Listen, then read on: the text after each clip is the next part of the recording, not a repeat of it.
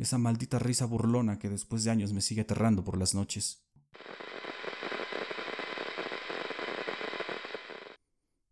Muy buenas noches amigos, qué gusto estar aquí de nuevo con ustedes. Antes que nada queremos agradecerles por todo ese apoyo y ese cariño que nos han demostrado. Su respuesta nos ha motivado a echarle muchas ganas a este proyecto, el cual hemos partido desde cero con las herramientas más básicas de grabación. Sabemos que hay mucho por mejorar en todos los aspectos, pero nos esforzaremos en traerles más y mejor contenido como el que ustedes se merecen.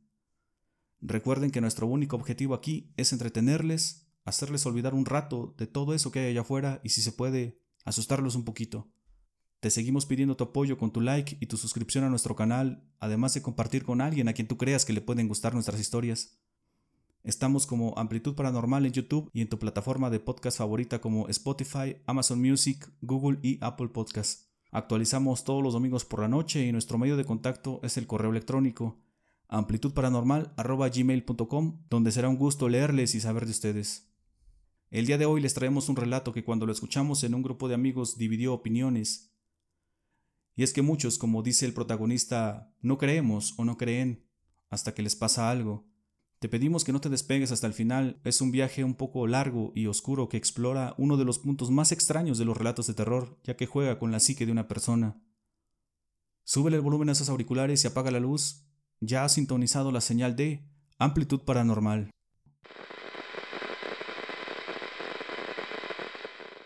Sé que muchos no van a creer esta historia. Es normal. Usualmente así sucede cuando alguien cuenta este tipo de cosas. Pero ya saben lo que dicen. Nadie cree hasta que le pasa. En fin, juzguenla ustedes y ayúdenme a entender lo que pasó. Soy Antonio y esta es mi historia. Ocurrió hace ya un tiempo, por ahí del 2010. Soy originario de un pueblito muy pequeño. Por aquellos rumbos estudié hasta el bachillerato. En aras de progresar, vine a la ciudad para estudiar la universidad. Iba a mi pueblo cada semana o cada dos. Solo en casos especiales tardaba en ir. Por ejemplo, cuando el clima no lo permitía, las lluvias provocaban que hubiera derrumbes y la carretera siempre se tapaba. No se podía pasar ni para un lado ni para otro. Acá en la ciudad rentaban una casa con otros estudiantes. Mi cuarto era grande, tenía recámara y baño, sala y cocina se compartía. La casera era una señora no tan grande y que no se metía con nosotros. No estaban prohibidas las visitas, solo tenía que avisar. Lo que sí estaba prohibido eran las fiestas o hacer escándalo. En fines de semestre o parciales, cuando había mucha tarea, era normal que fuera a quedarme a casa de alguno de mis amigos. En una de esas ocasiones regresaba a casa a eso de las seis de la mañana. Me había quedado toda la madrugada trabajando en casa de Beto. Solo iría a mi cuarto a bañarme, a desayunar algo y nos iríamos a la escuela. Era una de esas temporadas cuando aún estaba oscuro a esa hora. Caminaba de la entrada de mi colonia hacia la casa. Al doblar una esquina casi me tropiezo con las bolsas de basura. Era día de recolección. Un poco más adelante, como a dos casas, y junto a otras bolsas, estaba un espejo, uno que me pareció muy bonito como para que alguien quisiera deshacerse de él. Pensé que quizás se mudaban y que simplemente lo reemplazarían por otro mejor. Era de un metro por treinta, lo supe porque después lo medí. El contorno era de madera y tenía grabado sobre relieve varias figuras. Yo me alegré al verlo. Era padre cuando pasaban cosas así. Nosotros los foráneos, como se nos dice, atesoramos encontrar algo en buen estado. Miré y no había nadie que pudiera reclamarlo. Estaba pesado, pero lo cargué hasta mi cuarto. Solo lo recargué en la pared y me apuré a hacer mis cosas. Parecía que sería un gran día. Sin embargo, desde que llegó ese espejo noté que comenzaron a pasar cosas extrañas en mi vida. Por ejemplo, de repente no encontraba mi ropa, hasta llegué a perder un par de playeras, y aparecían cosas escritas en mis cuadernos con una letra un tanto similar a la mía, pero no era la mía. Esa semana volví a quedarme a dormir en casa de un amigo. Al otro día por la tarde, que regresé de la escuela, me encontré con uno de los chavos que rentaban la parte de abajo. Hey, anoche no dejaste dormir. ¿Qué relajo traías, eh? ¿De qué me hablas? le dije. Pues parecía que dabas vueltas alrededor de tu cuarto, brincabas, escuchaban muchos pasos. Hasta pensé que habías hecho fiesta escondidas. Ah, perdón, es que tenía mucha tarea y estaba ensayando una expo. Disculpa, no, no vuelve a pasar. Entré con cuidado a mi cuarto, pensando que tal vez alguien pudo haberse metido. Y es que en ocasiones andaban unas personas en situación de calle muy cerca de la casa, y eran muy insistentes a la hora de pedirte dinero. Pero no, todo estaba tal y como lo había dejado. No voy a mentir, siempre estaba un poco desordenado mi cuarto. Por las noches mi habitación no quedaba completamente oscuras. A pesar de las cortinas, por la ventana entraba luz del alumbrado público, lo cual me agradaba. Una noche, después de apagar las luces e ir a mi cama, de reojo, en el espejo pude ver cómo algo caminaba detrás de mí.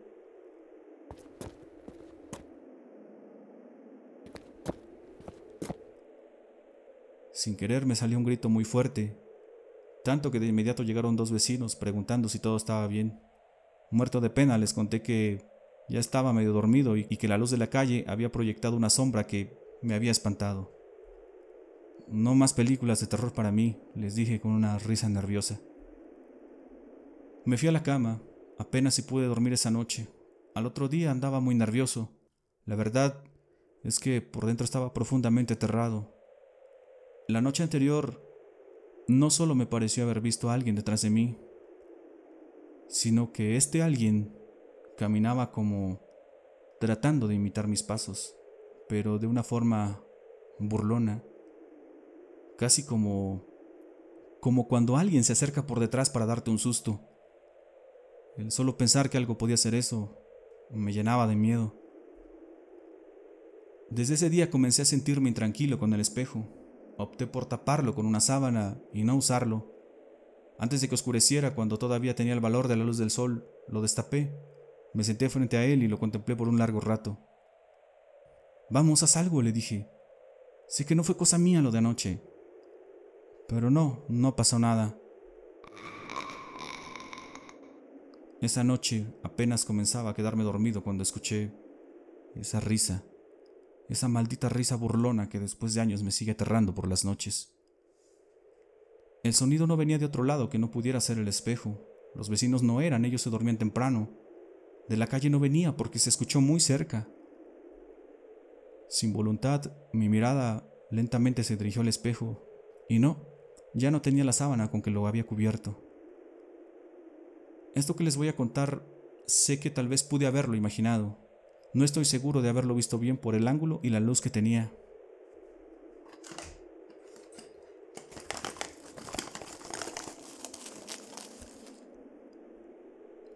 Pero vi como algo se movía en el espejo, como un reflejo. Era como alguien tratando de ver por una ventana, como alguien tratando de ver hacia mi cuarto. Cerré los ojos lo más fuerte que pude, me tapé por completo con la cobija. Lo sé, fue infantil. Pero ¿qué otra cosa podía ser? Después de un rato las risas dejaron de escucharse. Poco a poco me fui calmando, respirando normal. Recuperé la cordura y me convencí a mí mismo que simplemente había sido una pesadilla. Sin embargo, eso solo había sido el primer contacto. Un domingo que regresaba de mi pueblo me estaba esperando la señora de la renta. Me saludó muy seria y me dijo que ya sabía que estaba prohibido hacer escándalo, que las otras personas se habían quejado por el ruido que había hecho la noche anterior. Eso me preocupa, señora, porque yo estuve fuera el fin de semana. Vea mi maleta. Vengo llegando del pueblo. La señora no se esperaba mi respuesta y no supo qué decir. Le dije que a lo mejor alguien había entrado a robar mis cosas, al momento que dejaba mi maleta en el suelo y corría. Abrí la puerta y toda mi ropa estaba aventada en el piso, en la cama, las hojas de mis libretas tiradas por todos lados, mis cosas, todo estaba revuelto. Era claro que alguien había entrado mientras estuve fuera. Le reclamé a la señora y ella muy apenada me dijo que en compensación por mis cosas no le pagara el mes de renta. Además, cambió las cerraduras y alertó a los vecinos por cualquier cosa. Mi vida en general comenzaba a ir mal en muchos sentidos. Mis calificaciones bajaron. No podía concentrarme en las clases. Olvidaba tareas. Me costaba mucho conciliar el sueño. Debido a mi problema de insomnio, no es que no, no era que no podía dormir. Más bien, era como si algo me despertara por las madrugadas. Ya no sé si eran pesadillas o si de verdad algo pasaba en mi cuarto. Todo el tiempo me parecía ver sombras y escuchar voces ahí. Pero lo más raro que me pasó fue que la gente me comenzaba a decir que me habían visto en lugares donde yo no había estado. Por esas fechas me enfermé de gripe. Me dio tan fuerte que me tuvo en cama una semana. El médico que me atendió me dijo que mis defensas estaban muy bajas a causa del desvelo, el estrés y la mala alimentación. Esa semana tuve contacto con mis amigos de la escuela por mensaje de texto, llamadas y redes sociales. El sonido de muchas notificaciones me despertó. Tenía varios mensajes de mis amigos. Con groserías me tachaban de mentiroso. Eso por poner sus palabras en un contexto muy ligero. Mensajes como, ¿no que estabas enfermo? Entonces estás muy mal, ¿eh? En un tono sarcástico. Y uno preocupándose por ti. ¿Qué les pasa? ¿De qué me hablan? Les pregunté. Te acabamos de ver en la escuela, maldito mentiroso. De verdad que no sé de qué me hablan, estoy acostado, no me siento bien. No me creyeron. Ellos juraron que me vieron en la escuela. Me dijeron que cuando los vi me eché a correr. Si no me creen, vengan a mi casa y veanlo ustedes mismos, les dije ya en un tono molesto. Un poco más tarde llegaron a mi cuarto Recuerdo que yo estaba sudando debido a la fiebre. Mis amigos al verme se miraron confundidos entre ellos. Toño, ¿de verdad eras tú? No pudo ser alguien igualito a ti. Si solo vinieron a hacerme una broma, mejor váyanse. No me siento bien. Me tapé con las cobijas y ellos se disculparon al salir. En otra ocasión, una chica de la escuela se quedó mirándome, como si esperara que yo le dijera algo, como si las como si quisiera que la saludara, como si nos habláramos y yo ni la conocía. También un par de chavos me empezaron a hablar de la nada, con mucha confianza, como si fuéramos amigos. Todo esto me provocaba mucha inseguridad, me hacía dudar de todo.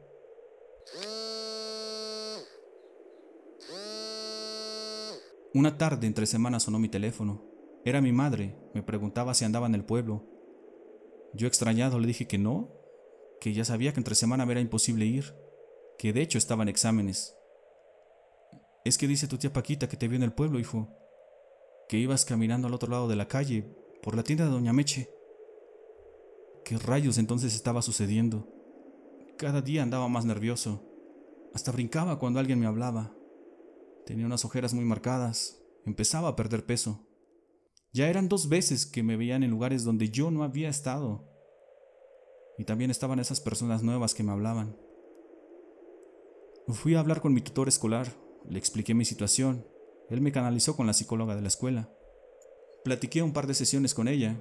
Después de eso me dijo que no podía emitir un diagnóstico tan pronto, que necesitaba varias sesiones más, que había algunas señales de algo que se llama trastorno de identidad disociativo. Es cuando alguien a raíz de una situación traumática genera una o varias personalidades. Me explicó que era normal que quienes lo padecían no supieran que las tenían, que me harían varios estudios, pero que me quedara tranquilo, que fuera lo que sea, lo íbamos a solucionar, que si consideraba prudente me tomara unos días de la escuela. Yo comencé a presentar problemas de salud. Me aparecieron unas manchas extrañas en la piel. Perdí totalmente el apetito. Dormía solo por ratos, no iba a la escuela. Sé que pasaban muchas cosas dentro de mí, vivía con miedo todo el tiempo, juraba que podía ver a alguien en el espejo, que por cierto siempre lo tenía tapado, y cuando me dormía un rato o simplemente iba al baño, regresaba o despertaba y el espejo ya estaba descubierto. Una tarde estaba acostado y escuché la campanita de la basura. Estaba decidido a deshacerme del espejo. Lo envolví bien y esperé a que pasara. Salí y extrañamente al parecer tropecé en las escaleras. Perdí el conocimiento. Me encontraron tirado los vecinos. Me llevaron al cuarto y poco a poco desperté. Héctor, quien estudiaba medicina, me dijo que fuera a revisión con el médico, solo para descartar cualquier lesión, pero que al parecer el desmayo no fue a causa del golpe. Bueno, me voy. Cualquier cosa, no dudes en llamar. Ahí se queda tu espejo, por suerte no se rompió dijo Héctor al momento que salía del cuarto. Yo solo me quedé dormido más tarde. Me la pasaba en casa acostado, sin ganas de pararme, sin ganas de comer, sin ganas de nada. Intenté deshacerme una vez más del espejo, pero cuando bajaba las escaleras, sentí como algo me jaló el pie, caí y esta vez me rompí el brazo. Ya en el hospital, cuando me pusieron la bata, las personas que me tendían se dieron cuenta que las manchas que según yo tenía en la piel más bien eran una especie de moretones. creyeron que tenía anemia y comenzaron a hacerme estudios. Las cosas no pintaban nada bien. No quise que la llamaran a mis papás. Los pobres vivían lejos y no quería preocuparlos. Mis amigos se hicieron cargo de todo. Cuando tuve la oportunidad hablé con ellos. Les expliqué que desde que había llevado el espejo a mi cuarto, mi vida había cambiado totalmente. Ya sé que no me van a creer esto, pero hay algo dentro de ese maldito espejo. Por las noches salen unas risas horribles y puedo ver a una persona ahí dentro. Ya van dos veces que intento deshacerme de él. La primera perdí el conocimiento por una caída, la segunda terminé aquí. Mis amigos me escucharon atentos, pero sé que no me creyeron. Lo pude ver en sus rostros. Por otro lado, lo que sea que fuera, esa cosa del espejo ni en el hospital me dejó en paz. A la mañana siguiente me fue a regañar una enfermera. Me dijo que no podía pararme de la cama, ni andar caminando por los pasillos como si nada. ¿De qué me habla, señorita, si no puedo ni levantarme?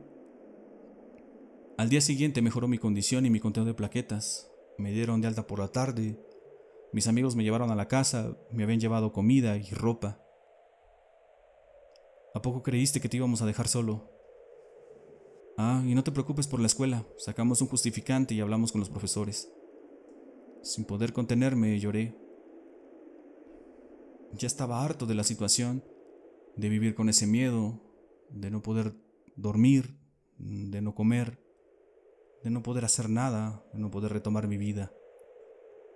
Mis amigos también me dijeron que se dieron a la tarea de buscar a alguien que me pudiera ayudar.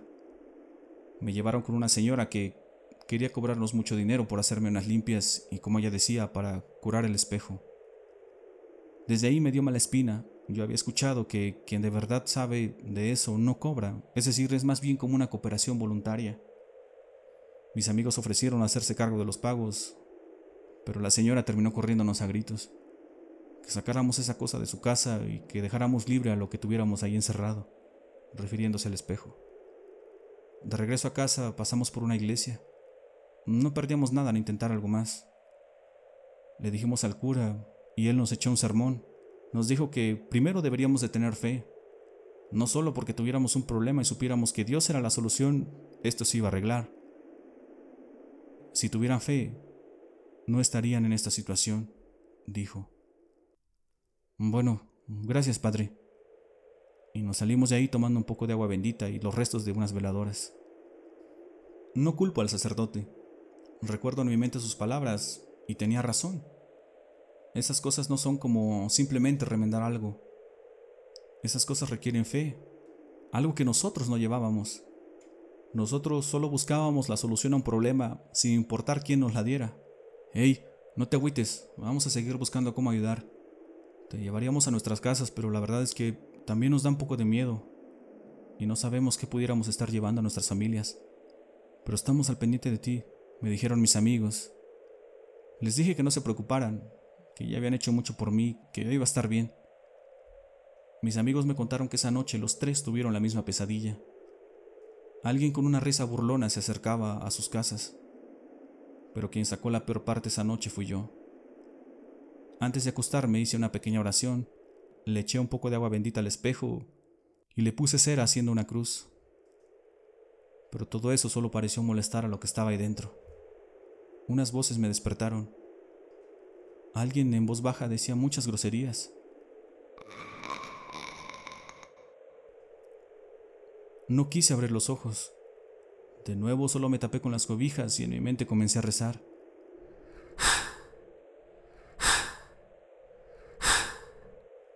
Podía sentir una respiración muy cerca de mí, como de un animal muy grande.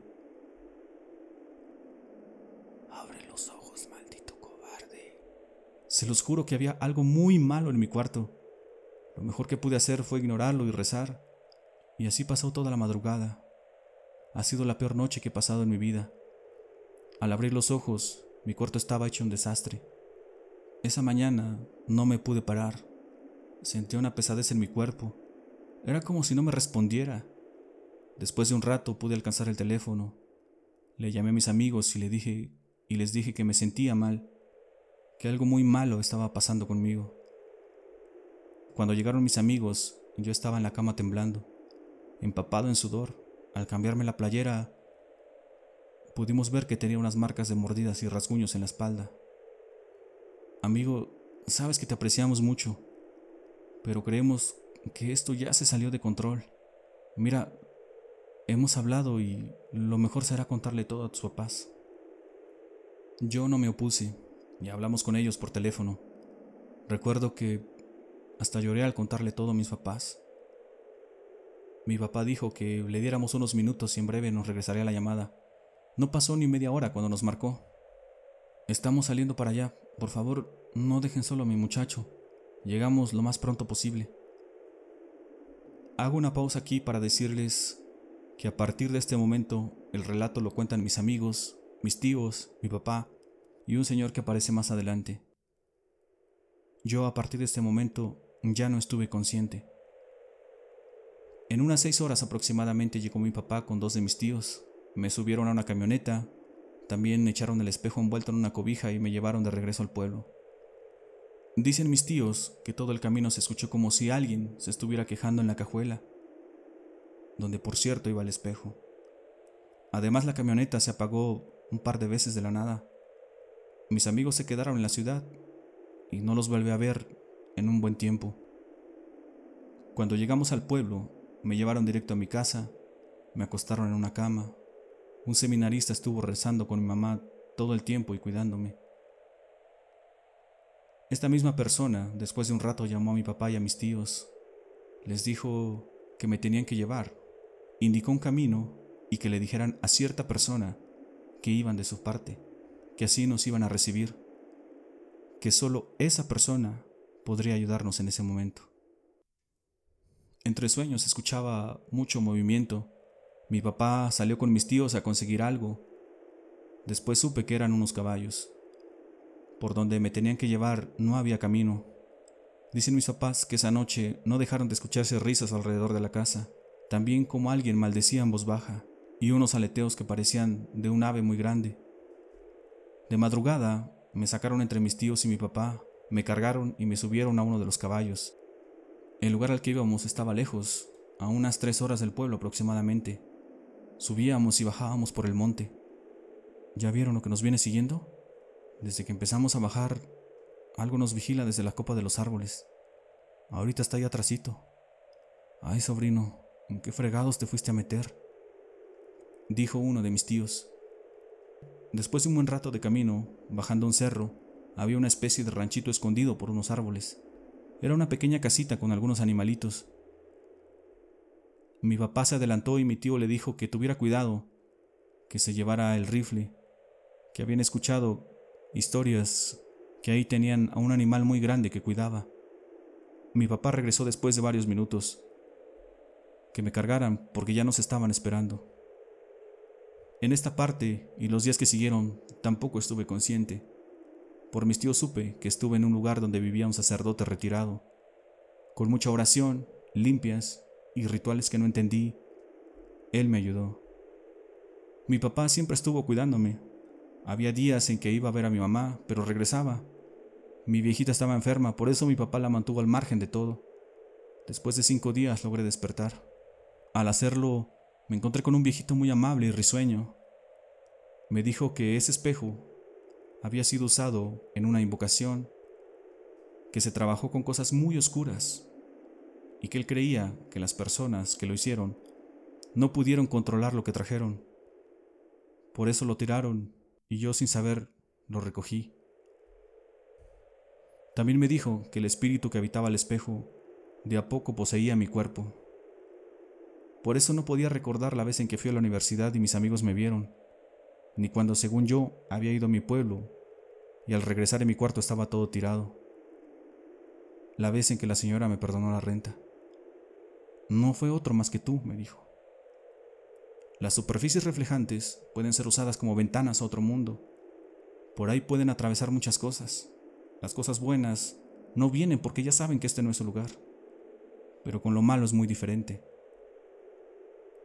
Es como lo que le pasó a don Cirilo, del rancho La Mora, contó el viejito mientras mis tíos asintieron. Don Cirilo caminaba por sus terrenos todos los días y decía que en las pozas donde se estancaba el agua del río, aparte de su reflejo, también veía como alguien se desprendía de su cuerpo, que era como otra versión de él.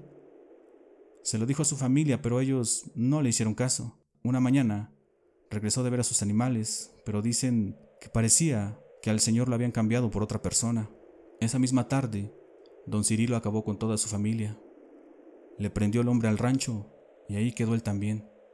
El Señor no nos cobró ni un peso, pero por supuesto que regresamos después con muchas cositas y hasta un lechoncito le llevamos. Hasta la fecha, cuando mis tíos o mis papás cosechan, dicen que todavía pasan a dejarle un costal de maíz al Señor. Mi familia quedó muy agradecida con él. Ah, por cierto, ¿recuerdan que mi tío había dicho algo de un animal que cuidaba ese lugar? Bueno, cuando nos despedimos, el Señor nos dijo que no nos fuéramos a espantar por su guardián, que de seguro lo veríamos al salir, pero que era inofensivo para nosotros.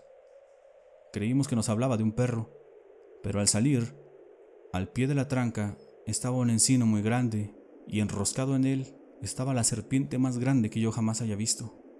De esas que solo se miran en las películas. Nos espantamos al verla, pero recordamos lo que nos dijo el Señor. El imponente animal solo se limitó a mirarnos. Yo perdí un año de la escuela. Mis amigos terminaron antes que yo. Les estoy profundamente agradecidos por su amistad y su ayuda. Hoy cada uno vive en ciudades diferentes, pero de vez en cuando nos reunimos para convivir. Mis viejitos siguen en el pueblo con mis tíos, quienes, por cierto, desde entonces me apodaron el vanidoso. Ya saben, por eso de los espejos. Yo por mi parte me acerqué mucho a la iglesia. Siempre cargo una medallita de San Benito que me regaló el Señor que me ayudó y unas imágenes en mi cartera. También voy al menos una vez al mes al pueblo. Por cierto, apenas hace poco me contaron mis amigos que en esa época en que estuve en cama, un día llegaron temprano al salón de clases y estaba todo revuelto. Las butacas como si las hubieran aventado. Varias estaban rotas, además de unos vidrios estrellados. Dicen que hubo un testigo que alcanzó a ver a alguien. Adivinen a quién. La descripción coincidía con mi persona, incluso la ropa que llevaba y la mochila. Yo me quedé con una duda de todo esto. Había algo que para mí no tenía sentido. La personalidad múltiple, o lo del espejo, involucraba que yo no podía estar en dos lugares a la vez. En el caso de mis amigos de la universidad, acepto que pude estar inconsciente y desplazarme rápidamente en la ciudad. Pero en el caso de mi familiar que me vio en el pueblo, o esto último que me contaron mis amigos, es decir, entre mi pueblo y la universidad hay un viaje de cinco horas. ¿Cómo pude haber sido yo? Ustedes saquen sus propias conclusiones. No es necesario que les dé un consejo acerca de las cosas que uno levanta de la calle. Espero que mi historia, aparte de entretenerles, les sirva de experiencia. Les mando un gran saludo y muchas bendiciones a todo aquel que escucha.